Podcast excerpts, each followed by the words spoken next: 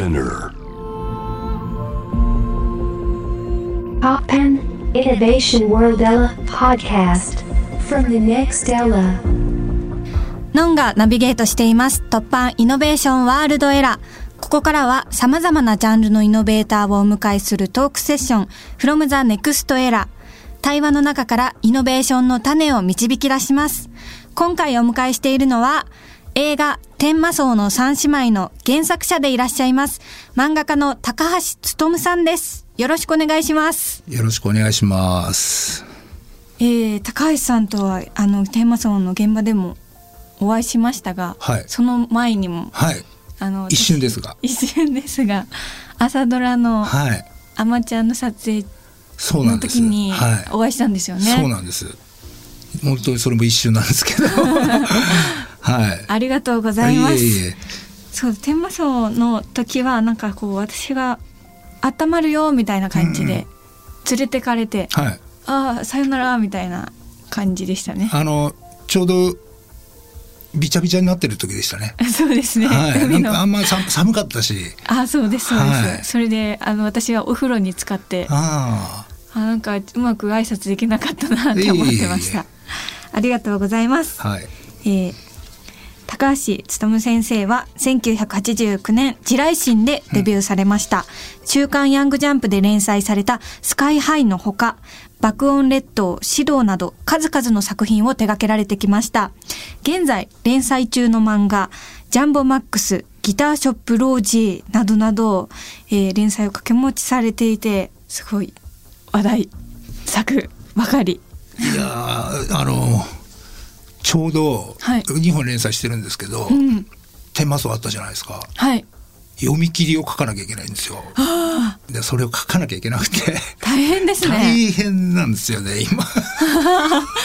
連載2つ持ってるのもすごく大変なんじゃないですか？連載2つはあの昔から2本やってて。ああそうか。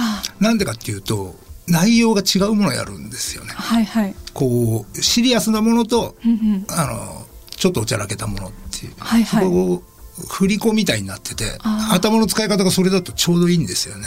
一つだとなんかこうまっすぐなりすぎちゃって集中しすぎちゃってだからこそうなんですね、う、はい、それは昔からそうしてるんですよ。へえ行き来する方が書きやすいみたいな。書きやすいんですよ。ええ初めて聞きましたそういう。だあの書くのは大変なんですけど、あはいはい。の書くって物理物理的に書くのは、あはいはい。頭はそっちの方が楽なんですよね。なるほど。そういうことか。へえ面白いえっとさ天魔荘では本当にお世話になっておりましてありがとうございました。いよいよ今月28日公開ということで、はい。今回参加させていただいて本当に嬉しかったです。私は本当に千魔荘の三姉妹の原作をはい。渡されて、はい。これを映画化したいんだっていうふうに、ええ。あの言われてでそれが決め手でうん。やりたいって思ったので、はい。本当に素晴らしい原作で、えー後ほどこのはい作品に関して改めてお話ししていきたいと思うんですが前半は高橋さんのクリエイティブの源やコンテンツをイノベーションさせていくヒントなどを探っていきたいと思います。よろしくお願いします。はい。えー高橋さんが漫画家としてデビューされたのは1989年ということでこの当時の漫画制作の環境と今って変化ありますか？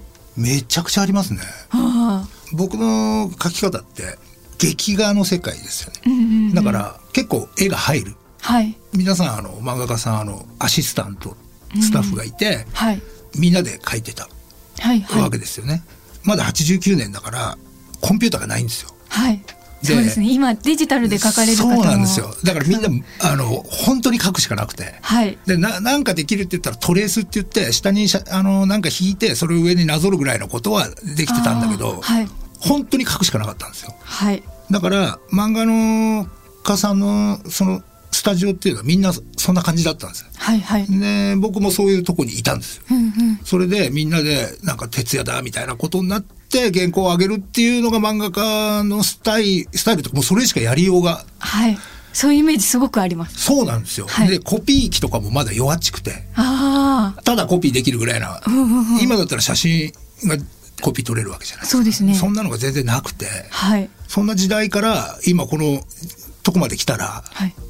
もうコンピューターが来たからはい。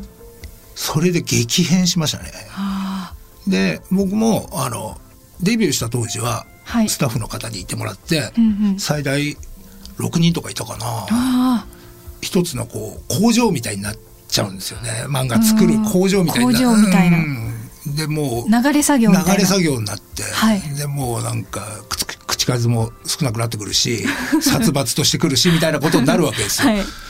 だけどコンピューターが出てきて性能が上がったんですよ。最初の頃はまだ。うんダメだったんですけどはい。今だったらもう人3人分ぐらいの力があー。だから今一人で書いてるあ一人きりで書かれてるんですね、はい。すごい。なんかあのツイッターで見てると、こう動画を、書いてるところの動画を、あのアップされてるじゃないですか、背景とかも全部あの高橋さんが書かれてるからえお一人書いてるのかなって。あそうなんですよ。そうなんですねでアナログも駆使しながら書かれてるってことですか？えっとだから人の手が必要なところはコンピューター使って。でやっぱあの昭和の漫画描きだからはい。アナログ感にはこだわっててうんうん。デジタル全部使うとやっぱデジタルっぽさが出ちゃうから。部分的にデジタルを？そうですね。楽なところだけ。ああアシスタントの代わりみたいな。代わりですね。あで今それがもうストレスなくできるようになっちゃったんであはい。進化して。うんうんうん。であの値段もね下がったわけですよコンピューターの。はいはい。昔そんなことやろうと思ったらすとてつもない金額がかかってたのがもううん。ご家庭に1台みたいなのでもできることになっちゃったから。はい。ちなみに、はい。どういう部分をパソコンにはあはあはあ。任せてるんですか？えっとまず一番最僕の原稿って原稿用紙に書かなくてコピー用紙とかに書くんですよ。あもう紙なんか何でもいい、ああそうなんですね。何でもいいです。書きやすければ。はい。でそれを一度まず原稿の元となるものを書いてペンペンっていうかあの黒い線ね。はい。いや本番の線を入れて、うんうん。そこであのスキャンしてコンピューターに持っていって、うんうん。あと背景を作るんです。はいでそれで中で合わせる。それでもう一回外に出してでそこにもう一回書く。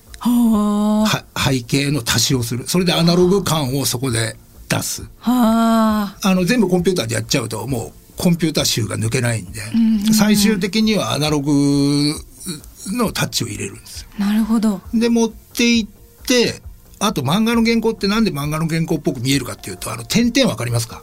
はいあのトーン。トーン？トーンはい。あれがものすごく漫画っぽさなんですよ。うんうんうん。あの漫画の絵に見える。はい。であれを最終的に乗っけるんです。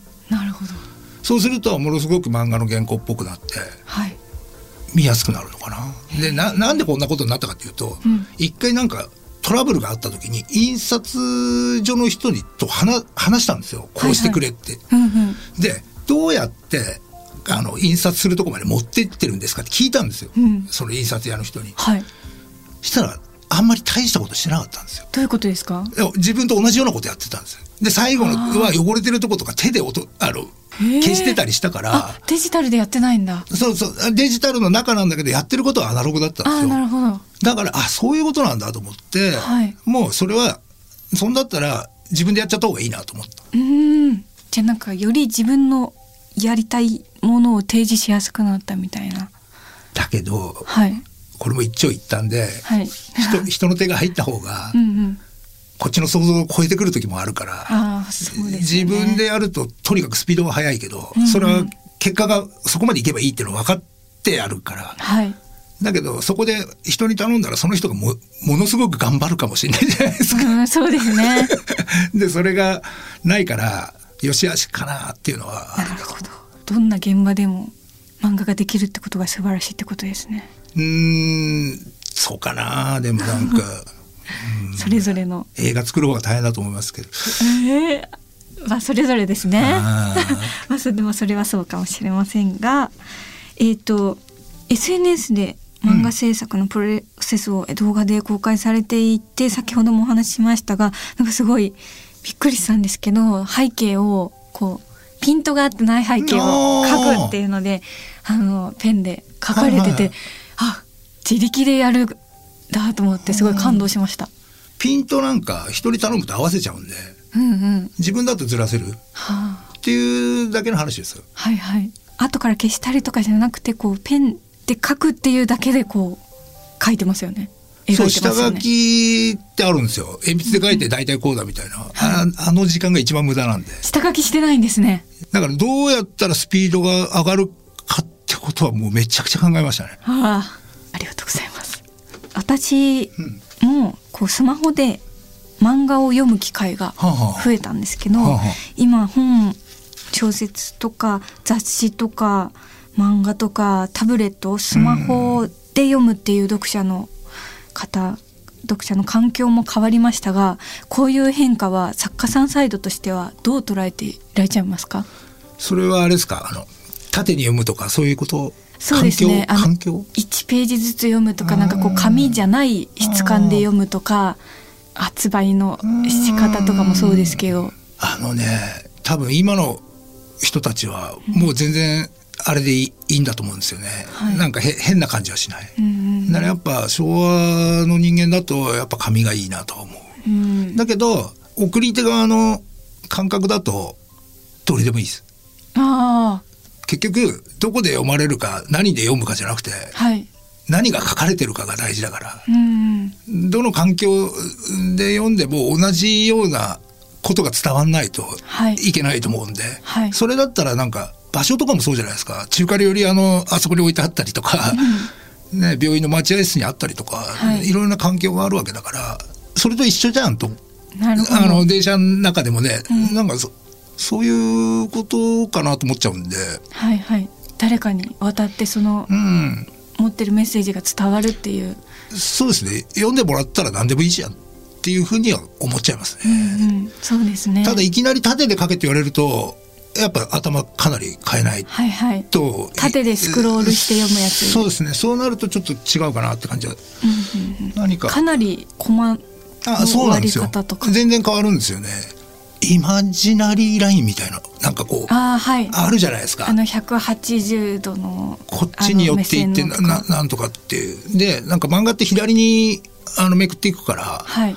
顔の向きとかも考えるんですよ。でエネルギーがどっちにかかってるか、はい。今喋ってる人の気がどっちに向いてるかそれを受けるっていう。だから、うん。アップのこうやり取りとかはい。あってだんだんだんだんあのセリフと顔と表情とその空気みたいなもので左に引っ張っていってめくってもらうっていうのが考えるんですね。はい。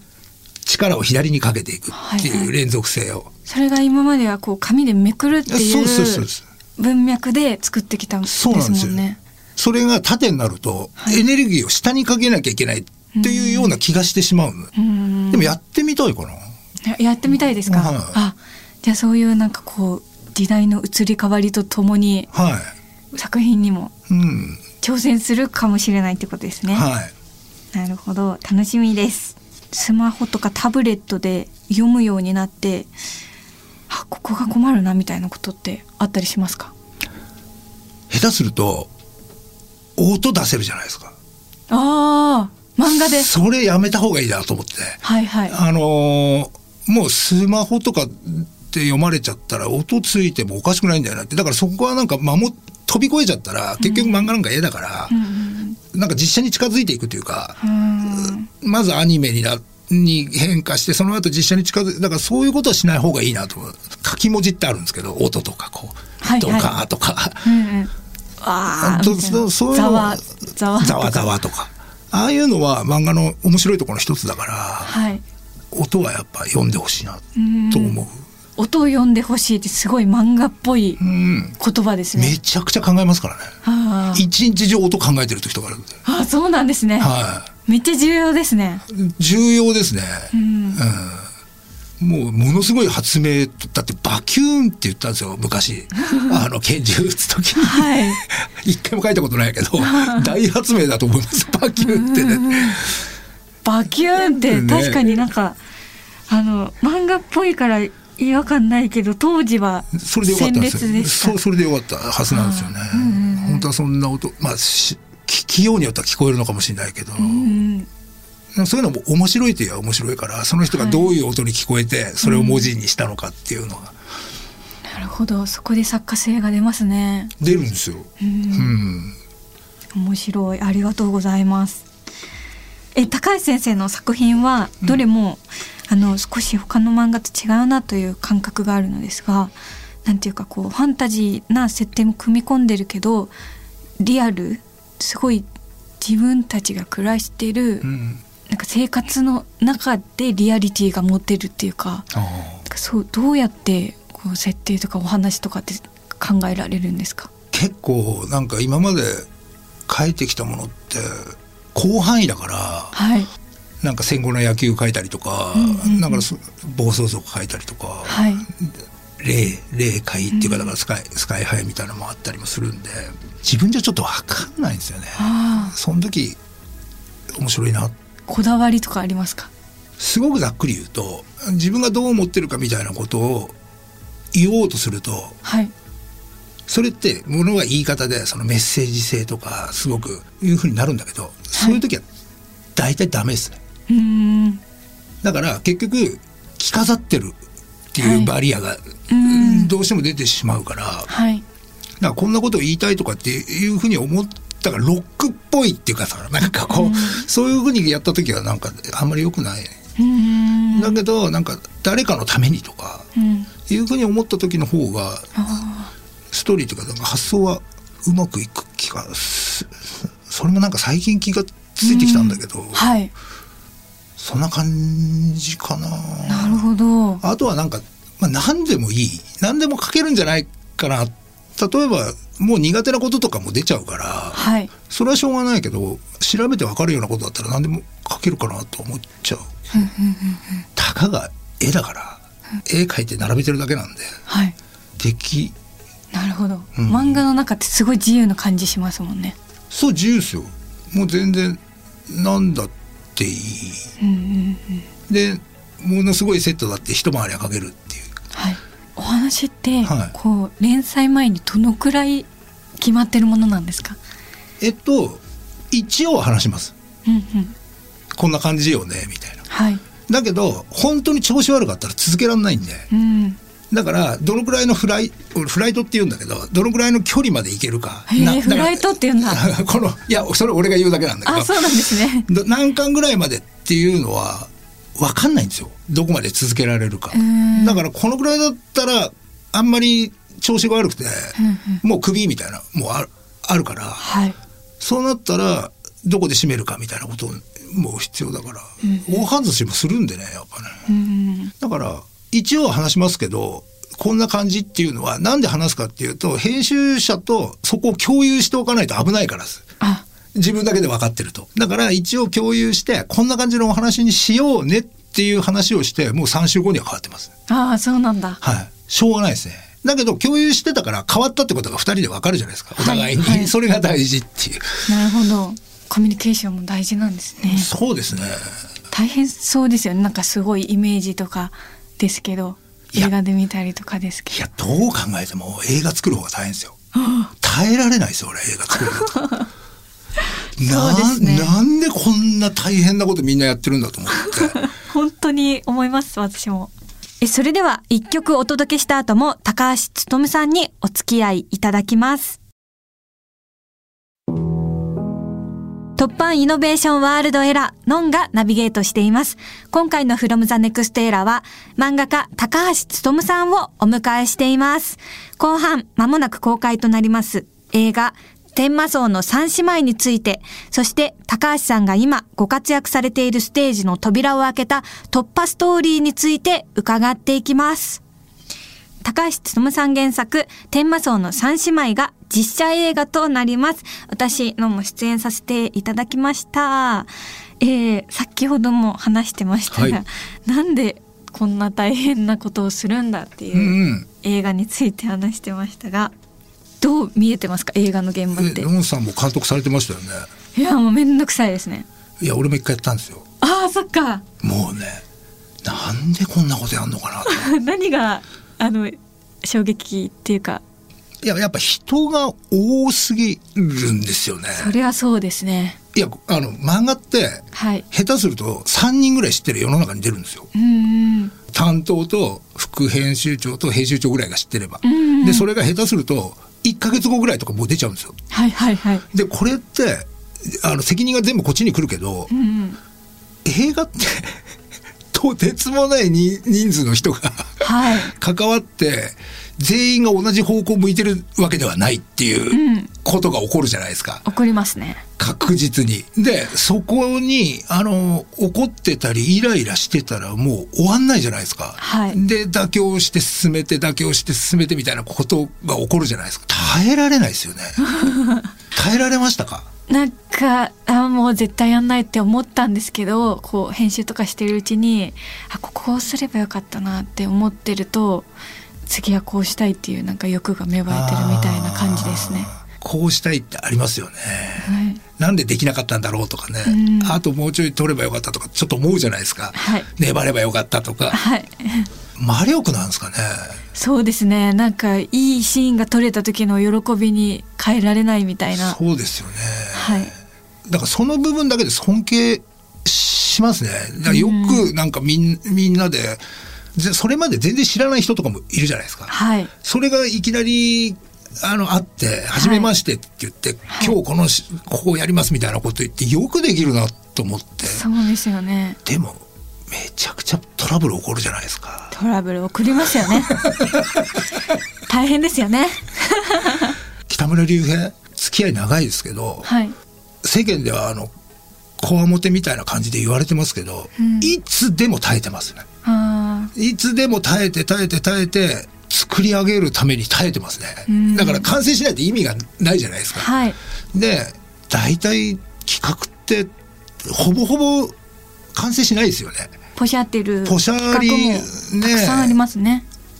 なんか8割とか9割とかなくなりますよね、うんだから本当になんか出来上がるだけでも奇跡みたいなとこちょっとありますよねっていうね、うん、うん、そうですね、うん。それで現場で奇跡みたいなシーンが撮れるとうん。虜になっちゃうんですね。そういうことなんでしょうね、人が関わってる分あのさっき前半で高橋さんもおっしゃってましたけど、人が関わることによって自分が思いもしないものに出会えたりとかもするから、それがあの照明さんとか音声さんとかあとカメラマンさんとか美術さんとかみんながいるからえこんなことになるのっていう本当に奇跡に出会える瞬間があってそれがたまらないっていうことなんですかね。そういうことなんでしょうね。それその喜びと苦痛がどっちが勝つかみたいうんな感じですよね。なんかし一生懸命やって失敗するのがいいじゃないですか、ね、一生懸命やらない人とかいるじゃないですかいますよね。本当になんでそこにいるのみたいな 何しに来たのみたいな。それ何が気に食わないのみたいなそれがやっぱあのあれに耐えなきゃいけないっていうのが、たまんないですよね。ね出会っていくしかないってことですね。自分と会う人と。だけどイエスマンばっかだと言うこと聞いてくれる人ばっかだと、結局反応がね化学反応が起きなくって、はいある程度なんかこう言ってくれる人じゃないと、そこ違うだろうみたいなはい。ことになってないとね。ありがとうございます。もう本当にいろんなことに挑戦されてて素敵ですね。この、えー天魔像の三姉妹のストーリーをご紹介しますと原作ははい。2013年に発表されています。えー天界と地上の間にある町三瀬。えー美しい海を見下ろす山の上に老舗旅館天満荘がある。切り盛りするのは若女将の天満のぞみ。のぞみの妹かなえはイルカのトレーナー。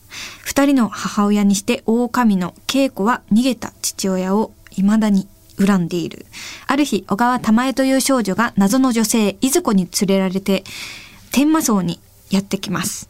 玉江は望みとかなえの腹違いの妹で、現世では天涯孤独の身。交通事故に遭い、臨死状態に陥ったのだった。いずこは玉江に言う天魔荘で、魂の疲れを癒して肉体に戻るか、そのまま天界へ旅立つのか決めたらいいわ。しかし玉江は天魔荘に客として泊まるのではなく働かせてほしいと申し出る。そもそも三瀬とは何なのか、天魔荘の真の役割とはというストーリーとなっております。はい天界と地上の間にある町、死後の世界って言ったらいいんですかね。そうですよね。でで三瀬というはい町があるはい天国でも地獄でもない三瀬という町でえみんなが暮らしててそこに臨死状態で私演じる小川玉恵がやってくるという、そういうストーリーとなっております。天満のぞみ役に大島優子さんかなえ役に門脇麦さん稽古役に寺島しのぶさんが演じられています。豪華キャストが揃った作品になっています。本当に刺激的でした。えこちらのストーリーなんですが、はい。玉江のキャラクターはい。がそのあまちゃんのあきちゃんはがモデルになってるっていうのをちょっとちらっとお聞きしたんですけど、イメージしましたね。ああ。私も読んだ時に、はい。あきちゃんだって思いました、そりゃそうですよね。はつらつとした感じとか。でもなんかこう猫ちょっと猫ってな具合とかで傷ついてるところがあったりとかなんかネクラだけど明るく振る舞うみたいなのがすごいリンクしたのででもこの玉江のバックボーンとかを考えながらなんか演じるのが楽しかったです。えー原作は2013年に発表されています。これはあの読み進めていくと、はい東日本大震災との関係があるっていうことがあの分かってくるんですが、はいこちらはどうあの漫画と絡めるっていう風に最初から決めてたんですか？決めてましたね。もうなんかやらなきゃしょうがないような気になっててはい。避けて通ってはいけないっていう気がしてはい。そういえばスカイハイっていうフォーマットを持ってるなと思ってそのこれ仕組みを。はい。それならなんとかなるんじゃないかと思ったんですよね。なるほど。これ2013年にやっぱ書くのって大変そうですよね。だったあのんで3.11の直後ってなんか全員のクリエイターがもうこんな時に作ってていいのかみたいな、うんやってていいのかみたいな気持ちにさせられましたよね。そうなんですよね。ある種ファンタジーって言っていいんですかねあのはい設定っていうかね、あの中に落とし込めばなんとかいけるのかなっていうふうに思ったんですね。うんうんうん。ちょっと言葉を選ばないとなんないけど大まじに言ってはいけないっていうような頭は働いたんですね。うんうんだからその中にその「スカイハイ」っていう作品の中で恨みの門っていうのがあってそこにこう亡くなった人が来るんだけどそこで行く先を選ぶっていう場所を大勢の人間でやらなきゃいけないっていうことを考えた時に、はい。それは旅館だろうと思ったんですね。したらいっぱい泊まれるしなるほど。したらそこにいる門番の役だからいずこというのが厳しく言ってもダメだから。はい。それにはアットホームな何かが必要で、うんうんうんそこにあそこ旅館の人たちがいる。うん。でもそれでもそのままの話でいくとずっとあの最初の方の財前さんとかはい。がなんか辛そうにずっと来るだけになっちゃうんですよ。はい。でそれをどうしていってっていう話がずっと続いていってしまうんですね。うんうんうん。だからあの玉江みたいのが現れてはい。もう一段階戻れる子が来るっていう希望をい入れないと。うんうん。ただずっと亡くなっていってしまうという話しか書けなくなるんではい。玉江はあそこに入れて、うんうん。全員の思いを持ってもう一回降りていくっていう話にしない限りは無理だなと思ったんですね。うんそしたら暗い子では無理ではい。やはり明るくないと、うんそれはちょっと無理かなと思ってああいう設定にしたんですよね。はいはい。であれですよのんさんのことをリセットの女王だと思ってて何ですか？リセット。リセット？うんほう。でその感じですねはあ。とにかくなんかすごい苦労とか困難なこととか、うんうんチャラにししてしまうじゃないですかのんさんって、ああ、私のそういうイメージ持ってくださってるんですね。はい、なかったことにうん。してしまうっていうのがすごい感じですこれはもうなんか努力とかじゃどうにもなんない。ことじゃないですかなるほど。リセット力リセット番長、はい。リセット番長。うん、だそれにかけるわけですよねだから、今回の映像もそうなってるじゃないですかああ。だからもう完全にリセットされちゃってるんですよ、だからすごく感動したのは、演出がどうとか映画がこうとかじゃないんですよ。うんうんうんでセリフがとかセリフは俺書いたから大体知ってるんですよ。で話の進みも知ってるんです。はい脚本も読んだし。うんだけどそれでも2時間半あっという間に見るわけですよ。はいこれはとんでなんだろうと思ったんですよ。あらとか探してらんないんですよ。はいはいこの2時間半。うんこれねあれですよやっぱのんさんのこのリセット番長が発動して、全部がチャラになっちゃってるからそこにもう乗せられていくだけになっちゃってるんですよね。でもそれ自分で分かってらっしゃるんですか？リセット番長っていうのは初めて言われたし、ん。自分でもああそっかって今思いました。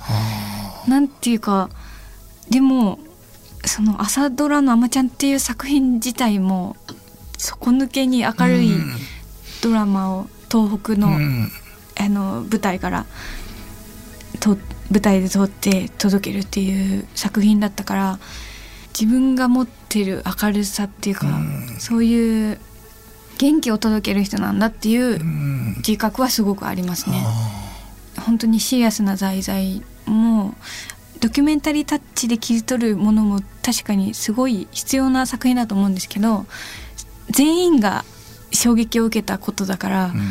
そこに打ちつけるようなうん。ものじゃなくて、心がほぐれたところで見てもらうっていう、うん。固まってる心じゃなくて心が開いてる時に感覚的に訴えていくみたいなことが、うんうんあのい一番いいって思ってて、うんうんでその中で「天魔荘の三姉妹」っていう作品がすごい素晴らしいなって思ったんですよね。なんか私は日本になってからもあの東北にうんうん。寄り添ってきたっていうか、東北の方にすごく恩があって、あの東北に恩返ししたいっていう気持ちでやってきたので今生きてる人たち、うん。今東北で残された人たちのお話を聞いたりとか、ドキュメンタリーを見たりとかはしてきたけど、亡くなった人たちの目線ではい語られるっていうのはい。がすごく救われるなって思って、本当に三瀬という町があって、突然うん。多くの人が亡くなったことだから、うん。魂を癒す場所が必要だと思ったっていういずこのシーンがめちゃくちゃ好きではい。すごく腑に落ちたんですよね。はい。でそこでゾワゾワしてあこれはあの参加したいなっていうふうに思ったんですよ。はいすごいこの設定を思いついてすごいなって本当に感動しました。だから設定はあったんですよね。あったからスカイハイがうんスカイハイがあったからあのーシステムを生んどいてよかったなと思いましたね。あと私がすごい感動したのが突然多くの人が亡くなったから、うん前触れもなく、うん突然のことだったっていうので亡くなった人の気持ちを考えるっていうか亡くなった人の魂がどこに行くのかを考えるっていう発想が私は今までなかったんです、あだからそこにすごいびっくりしてあ。今生きてる人たちの救いにもなるなと思って、うん。それで玉井はやりたいってすごく思って。なんか今考えるとやる流れになってましたよね。この世界のところからうん。あそこら辺からなんかあそうなんだろうなとは思ってましたね。へえ。あそうなんですか。はい。すごくいろんなことがついてたじゃないですか今回。あのコロナもうまいことよ避けてロケもロケも止まんなかったしそうですね。一番やあのきつい時だったじゃないですか、そはい。外出ちゃいけないみたいなはい。時だったじゃないですか、それでもみんなあんなロケ続きのね1ヶ月を過ごしても大丈夫だったし、そうですね。感染者もゼロでうん。乗り切って、乗り切ってね。ありがとうございます。映画天魔荘の三姉妹は10月28日金曜日公開となっております。豪華キャストが揃った作品になっています。ぜひ劇場でご覧ください。えさて、いろいろとお話を伺ってきたのですが、最後に様々な壁を突破してきた漫画家、高橋勉さんが今ご活躍しているステージの扉を開いた突破ストーリーを教えていただきたいと思います。まあでも明確にそれ以前とそれ以後で人間が変わったっていうのはやっぱ一回しかなくて音楽聴いてはい。これはもうその日のあの景色とかどこでとか温度とかうん。聞いた角度まで覚えてますけどあそれはもう16歳の時に聞いたセックスピストルズですねあ。この日からにその日の前のおとは人間が違うああ、そんなにそのぐらいの衝撃でしたた。わあ。ものすごい威力ですね。威力でしたね、はいで今それまだあでもちょっと薄くなったかな、いでもまだまだその時の感激は覚えてますねどんな風に変わった気がしてますか？好きなことやっていいんだなっていうああ、なるほど。そっちですなるほど、なるほど。